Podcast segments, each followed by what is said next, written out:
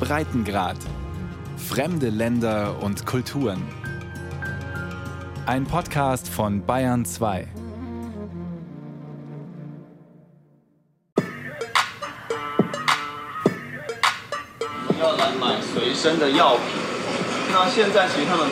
Ein junger Mann steht mit einem Einkaufswagen im Supermarkt. Hintereinander weg packt er Dinge wie Batterien, Trinkwasser, Energieriegel und Hygieneartikel ein. Auszug aus einem Video zur Katastrophenvorsorge der taiwanischen Bürgerinitiative Watch Out.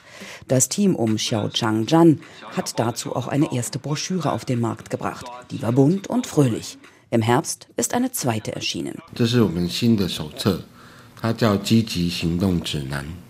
in diesem Heft geht es um eine konkrete Kriegssituation, damit sich die Taiwaner darauf vorbereiten. Der Schwerpunkt ist also nicht mehr wie in der ersten Ausgabe der Katastrophenfall, sondern ein Krieg.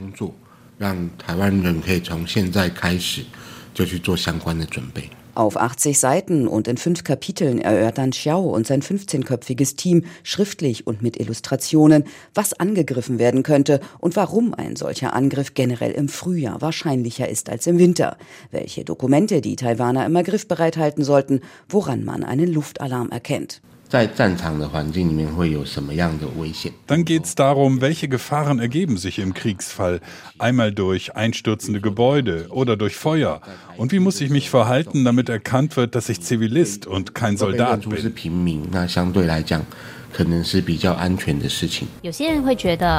战争不是军人负责的吗？关我什么事？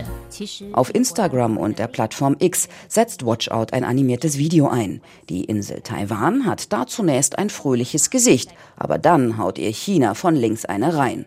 Und mit zuckersüßer Stimme fragt die Sprecherin, würdest du im Fall eines chinesischen Angriffs deine Heimat verteidigen wollen?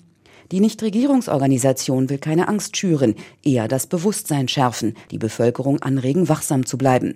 Wie nötig das ist, hat ihnen der Angriff auf die Ukraine vor Augen geführt. Im Ukraine-Krieg kamen diese ganzen Bilder. Da konnten wir konkret sehen, wie so ein Angriff aussieht. Und es ist klar geworden, dass es ein hybrider Krieg ist. Also Soldaten auf fremdem Territorium operieren, es Desinformationskampagnen gibt wie die Zivilbevölkerung einerseits betroffen, aber auch aktiv geworden ist. Das war in gewisser Weise ein Weckruf.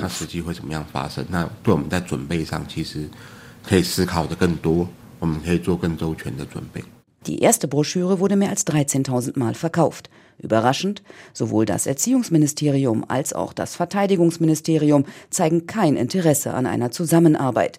Über Krieg zu sprechen sei in der Gesellschaft schwierig, die Sorge groß, China zu provozieren. Watchout-Geschäftsführer Hung Go-jun hat fast die ganze Zeit still zugehört. Wenn man sich die Diskussion der jüngeren Vergangenheit anschaut, dann ist diese alte Denkweise nach dem Motto, naja, die werden uns schon nicht angreifen, solange wir verteidigungsfähig sind, nicht mehr haltbar. Man kann nicht davon ausgehen, dass man Frieden erhalten kann, wenn man sich auf die Vernunft einer autokratischen Regierung verlässt. Der geht es um Machterhalt, und wenn sie diese verlieren könnte, ist sie sicher auch zu unvernünftigen Entscheidungen fähig. Der 36-Jährige meint, unabhängig, wo man politisch stehe, es schadet nichts, sich auf den Ernstfall vorzubereiten. Dazu sagte Taiwans Geheimdienstchef Tsai Ming-yen bei einer Parlamentssitzung im Oktober. Wir gehen davon aus, dass China eventuell während des Wahlkampfs kognitive Kriegsführung einsetzt, um das Wahlvolk mit politischen Themen zu manipulieren. Ein Beispiel dafür ist ein Video einen Monat später. William Lai, der Präsidentschaftskandidat der Demokratischen Fortschrittspartei DPP, bei einem TV-Auftritt. Doch anstatt über aktuelle politische Themen zu sprechen, wirbt er für Investitionen in Kryptowährungen. Ein klassisches Fake-Video, das den Kandidaten diskreditieren und Unruhe schaffen soll. Um die Bevölkerung dafür zu sensibilisieren, bieten Volkshochschulen entsprechende Kurse an, beziehungsweise versuchen Trainer in jedem Fach den Blick für manipulierte Nachrichten zu schärfen. Ein Abend im Westen Taipehs. Ein Dutzend Teilnehmende zwischen 30 und 60 Jahren schaut einen Dokumentarfilm. Du Eun-ji ist einer der Lehrer.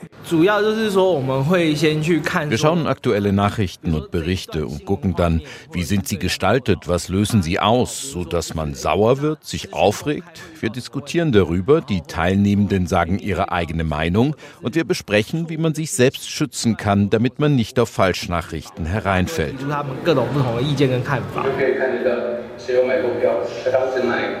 Im Kurs heute wird eine Dokumentation zur Corona-Pandemie gezeigt. Der Filmemacher beklagt mangelnden Datenschutz in Taiwan. Anschließend sollen die Kursteilnehmer ihre Eindrücke auf Postkarten schreiben und nacheinander vortragen. Eine lebendige Diskussion entsteht. Dieser 46-Jährige ist schon ganz gut dabei. Mir geht es so, dass ich die Schlagzeilen in den Nachrichten oft als sehr einseitig und wenig fundiert wahrnehme. Wenn man wirklich verstehen will, um was es geht oder was dahinter steckt, dann muss man sich schon mehrere Nachrichtenquellen erschließen und anschauen. Nur eine Quelle ist immer schlecht. Auch eine andere Teilnehmerin meint generell, wir verwenden ja hier in Taiwan unheimlich viele Apps und eine davon ist eben der Messenger-Dienst Line. Und da kommen oft so Dinge, bei denen man schon stutzt und denkt, äh, das kann ja wohl nicht stimmen. Damit kann man auf verschiedene Art und Weise umgehen, mit anderen Leuten darüber sprechen oder mit anderen Apps den Wahrheitsgehalt überprüfen. Das mache ich dann in einem solchen Fall. Die Grundschullehrerin hat nach eigenen Angaben schon mindestens 30 Kurse absolviert, in denen es um Fake News ging, ist also schon gut geschult. Neben Falschnachrichten gibt es zunehmend Hackerangriffe. Fu Wencheng ist Professor für Kommunikation der Universität für nationale Verteidigung in Taipei. Er sagt, während China im Sommer 2022 rund um den Besuch Nancy Pelosi's, der damaligen Sprecherin des US-Repräsentantenhauses, versuchte Unruhe zu stiften, indem es Falschmeldungen auf Leinwände an Bahnhöfen projizierte, hätten diese Art von Angriffen jetzt eine andere Qualität. Jetzt legen sie ihr Webseiten wichtiger Institutionen lahm, wie die vom Verteidigungsministerium, der Wasserbehörde oder von Atomkraftwerken. Das Wichtigste ist abzuschätzen, welches das nächste Ziel sein könnte und sich entsprechend vorzubereiten. Bei den intensiven Manövern des chinesischen Militärs im Sommer 2022 hatte es noch Diskussionen gegeben. Jetzt aber rege sich kaum noch einer darüber auf. Sie sind zu einer Art Routine geworden. Sie sind den Menschen egal. Das ist wirklich ein schlechtes Signal, denn wir wollen, dass unsere Leute gut vorbereitet sind. Dabei finden mehr als 80 Prozent der Taiwanerinnen und Taiwaner, dass die Bedrohung durch das Nachbarland China in den vergangenen Jahren größer geworden ist und nur 10 Prozent vertrauen der Volksrepublik. Das ergab jüngst eine Umfrage des renommierten Forschungsinstituts Academia Sinica. Vom Strand der taiwanischen Insel Kinmen blickt man direkt auf die Hochhäuser der chinesischen Millionenstadt Xiamen. Nur etwa fünf Kilometer sind es zur anderen Seite.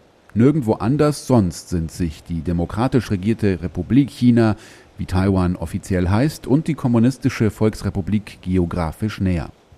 Denn die Insel Kinmen oder auf Hochchinesisch Zinmen liegt zwar sehr nah am chinesischen Festland, wird aber von der Regierung in Taipei kontrolliert.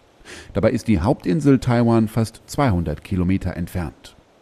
Zwei junge Frauen aus Taipei machen Fotos am Strand. Angst vor China haben sie keine, sagen sie, obwohl die kommunistische Regierung regelmäßig mit Krieg droht.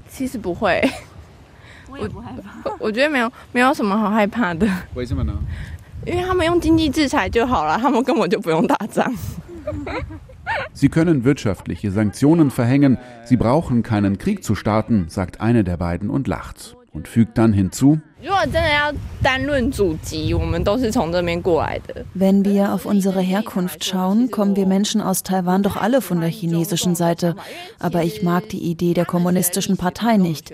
In der Volksrepublik lernen sie eine andere Geschichte als wir. Die Geschichte dreht sich um die KP. In ihrem Verständnis ist Taiwan schon ein Teil von China. Sie sind nett zu Taiwanern. Sie denken einfach, ihr gehört schon uns.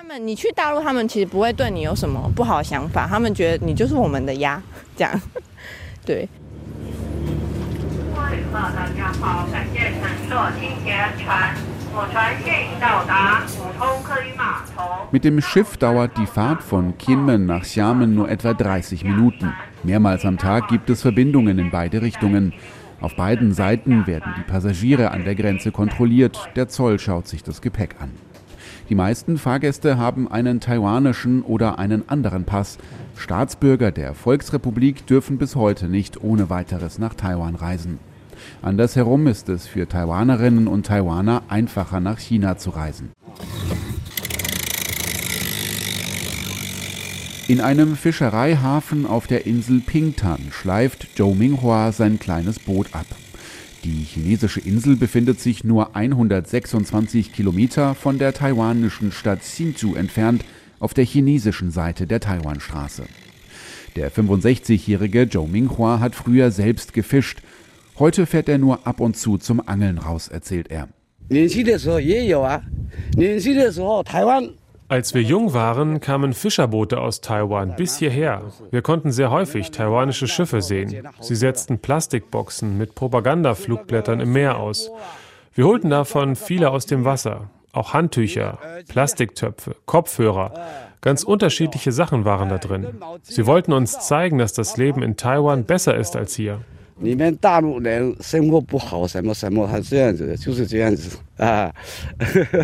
Nachdem die US-Politikerin Nancy Pelosi im Sommer 2022 Taiwan besucht hatte, feuerte das chinesische Militär bei einem Manöver Raketen in Richtung der demokratisch regierten Insel. Abschussort war die Insel Pingtan. Der Verkäufer Lin Xingping erinnert sich.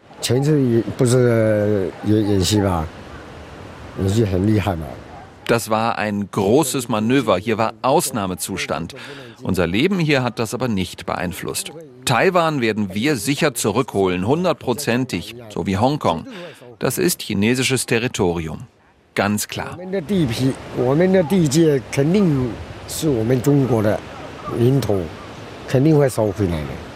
Ob in der Schule, in den Medien oder in den Reden von Funktionären der Kommunistischen Partei, die Taiwan-Frage wird zur nationalen Schicksalsfrage erklärt.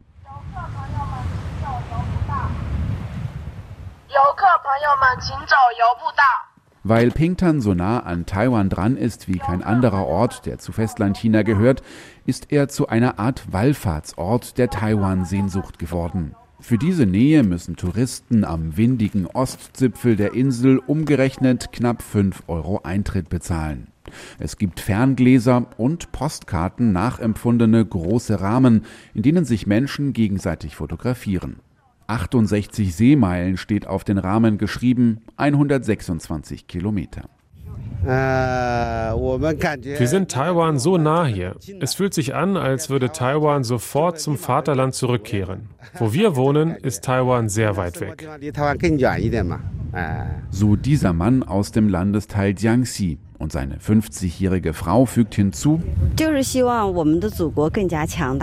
ich wünsche mir, dass unser Vaterland immer stärker wird und Taiwan und das Festland sich so schnell wie möglich vereinigen. Ich denke nicht, dass es einen Krieg geben wird. Wir sind Brüder aus einer Familie. Wir würden nicht gegeneinander kämpfen. Kein Zweifel, Taiwan wird eines Tages zu uns zurückkommen. Da sind wir sehr zuversichtlich.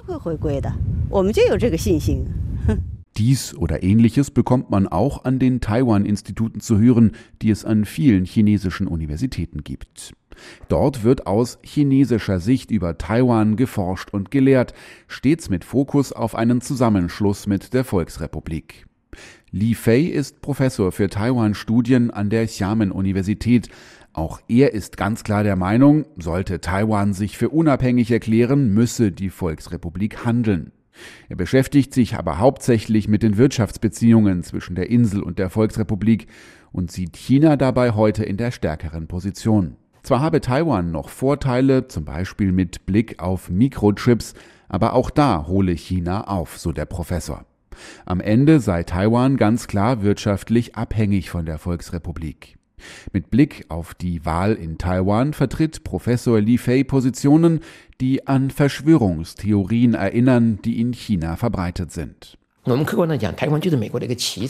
Taiwan ist ein Spielball der Vereinigten Staaten. Die USA wollen Taiwan nutzen, um das Festland zu kontrollieren und einen Ausgleich zu schaffen. Hinter dem Spiel zwischen den Großmächten steckt eine schwarze Hand. Die taiwanischen Behörden verfügen in Wahrheit über keine Autonomie. Es sieht so aus, als ob diese Wahl von den Wählern entschieden wird. Das ist aber nicht der Fall. Die Wähler könnten von der öffentlichen Meinung geleitet werden und Umfragen können auch manipuliert werden. Die endgültige Entscheidung hängt vom Kampf der beiden Großmächte China und USA ab.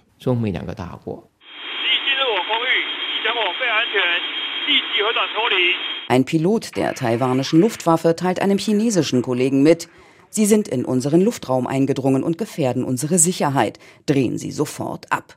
Aufforderungen wie diese im Frühjahr 2023 an das chinesische Militär sind seit dem Besuch von Nancy Pelosi im Sommer 2022 fast an der Tagesordnung. Zheng Yisuo, Politologe am Nationalen Verteidigungsinstitut in Taipei.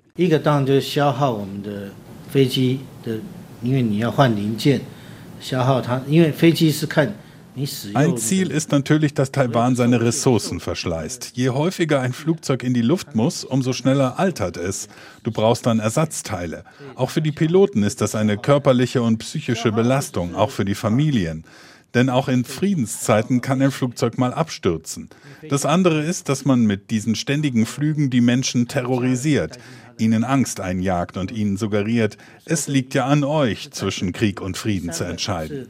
让台湾民众恐惧，因为我刚讲了，他的认知作战是说，是比包括这次总统大选，他说这是战争与和平，a choice between peace and war。Und dann sei es wie mit dem Frosch im warmen Wasser, der nicht merkt, dass er langsam gekocht wird.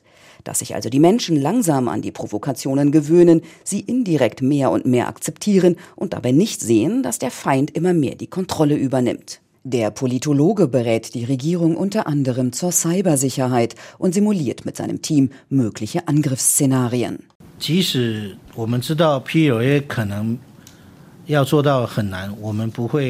Wir sollten das chinesische Militär nicht unterschätzen. Deshalb versuchen wir leicht angreifbare Ziele zu reduzieren.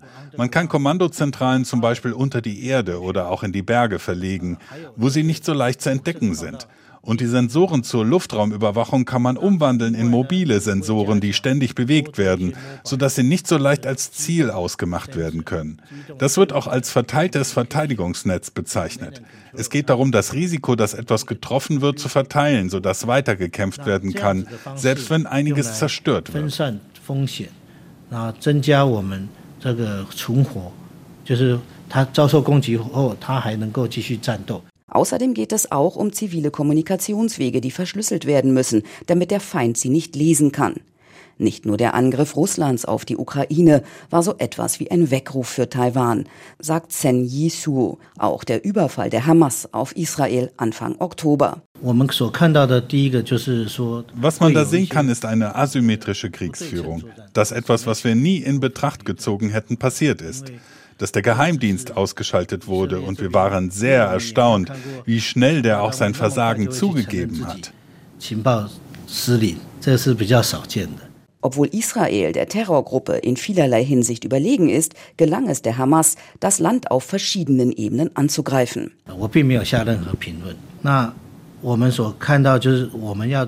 Was wir uns da jetzt auch angucken, ist der Häuserkampf, wo die Zivilbevölkerung stärker betroffen ist. Das Zweite ist, wie mobilisiert man in einem solchen Fall ganz schnell Truppen? Und das Dritte ist, wie die Hamas die Vergeltungsschläge der Israelis für die eigene Propaganda genutzt hat.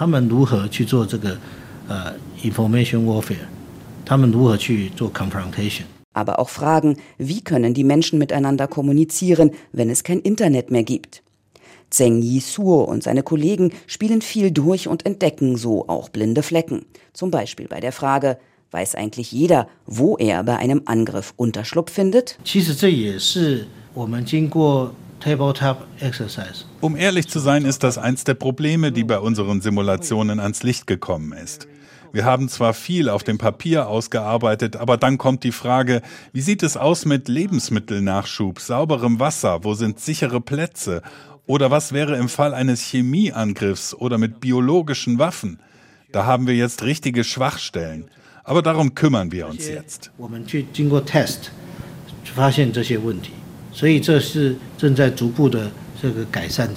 Wir machen Fortschritte, sagt der Politologe vom Nationalen Verteidigungsinstitut. Aber Widerstandsfähigkeit stärke man auch nicht über Nacht. Taiwan sollte sich auf jeden Fall nicht zu sehr in Sicherheit wiegen. Und dennoch. Wenn es zu einem Krieg käme, wäre es garantiert ein sehr schlimmer. Aber das Ganze ist so komplex, auch gerade was die regionale Lage betrifft, dass es fast zu den am wenigsten wahrscheinlichen Möglichkeiten zählt, dass ein Krieg ausbricht. Denn es geht ja nicht nur um Taiwan und China, es betrifft so viele andere Länder. Und wenn man sich die Geschichte von Kriegen anschaut, dann sieht man, eine Blockade aufrechtzuerhalten ist sehr, sehr schwierig. Und ob das dem chinesischen Militär gelingt, ist äußerst unwahrscheinlich. 对于 PLA 对于解放军来讲，这个难度真的是很高。Das sieht Lai Yi-chung ähnlich. Er ist Präsident der Prospektstiftung, ein der Regierungspartei nahestehender Think Tank. Ich glaube, zurzeit hätte China noch nicht die Kapazität, um Taiwan vollständig zu besetzen. Die Taiwanstraße ist ungefähr sechsmal so breit wie der Ärmelkanal und China hat derzeit noch nicht die militärischen Fähigkeiten, mit seinen Streitkräften außerhalb seines Territoriums einen so großen Angriff durchzuführen. Die geografischen Voraussetzungen wie viele Berge Berge erschweren einen Angriff. An der Westküste gibt es nur 14 Punkte, an denen Truppen mit jeweils etwa 1000 Soldaten anlanden können.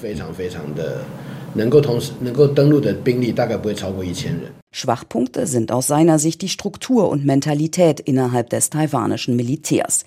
Sie stammten noch aus den 70er Jahren und müssten dringend reformiert werden. Es fehlt an Personal und an modernen Radarsystemen. Zwar dauert der Wehrdienst wieder zwölf Monate, aber die Ausbildung gilt als schlecht. Und allen ist klar, ohne die USA ist Taiwan schnell verloren. Zwar hat Amerika jetzt erstmals über einen speziellen Fonds Gelder für Waffenkäufe zugesagt, die direkt vom Steuerzahler kommen, also als Kredit gewährt werden, aber die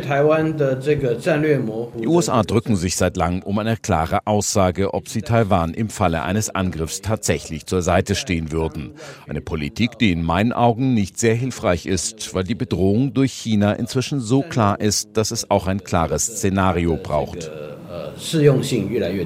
Zwar werden in der Region die Bündnisse der Länder untereinander und mit den USA immer enger, aber auch hier bleibt für Lai Chong die Frage, würden Japan und die Philippinen den USA im Falle eines Angriffs erlauben, Militärbasen zu nutzen? Ich mache mir auf jeden Fall mehr Sorgen als früher. Das liegt vor allem daran, dass wir mit Xi Jinping in China jetzt einen anderen politischen Führer haben, als es seine beiden Vorgänger waren. Man kann heute nicht mehr, anders als früher, erwarten, dass sich die politische Führung Pekings rational verhalten wird. Wenn die Wahlumfragen recht behalten und der bisherige Vizepräsident William Lai Präsidentin Tsai Ing-wen nachfolgt, dürften die Beziehungen zur Volksrepublik angespannt bleiben auch wenn der Spitzenkandidat der Demokratischen Fortschrittspartei bisher moderate Töne anschlägt. Mein Ziel ist es, den Status quo zu erhalten und zu einer friedlichen Entwicklung zwischen Taiwan und China beizutragen. Solange wir uns gegenseitig respektieren, halte ich die Türen immer offen für Dialog. China sollte sich am Wohl aller Menschen auf beiden Seiten der Taiwanstraße orientieren. Mit seiner jetzigen Haltung schadet China uns und auch sich selbst. Für Fu Wencheng von der Universität für nationale Verteidigung ist es nicht ausschlaggebend, wer am 13. Januar neuer taiwanischer Präsident wird. Entscheidend sei vielmehr, wer wird neuer US-Präsident, denn so die Befürchtung, kommt in Washington ein Republikaner an die Macht, könnte sich der Konflikt der Weltmacht mit China verschärfen und Taiwan durchs Raster fallen.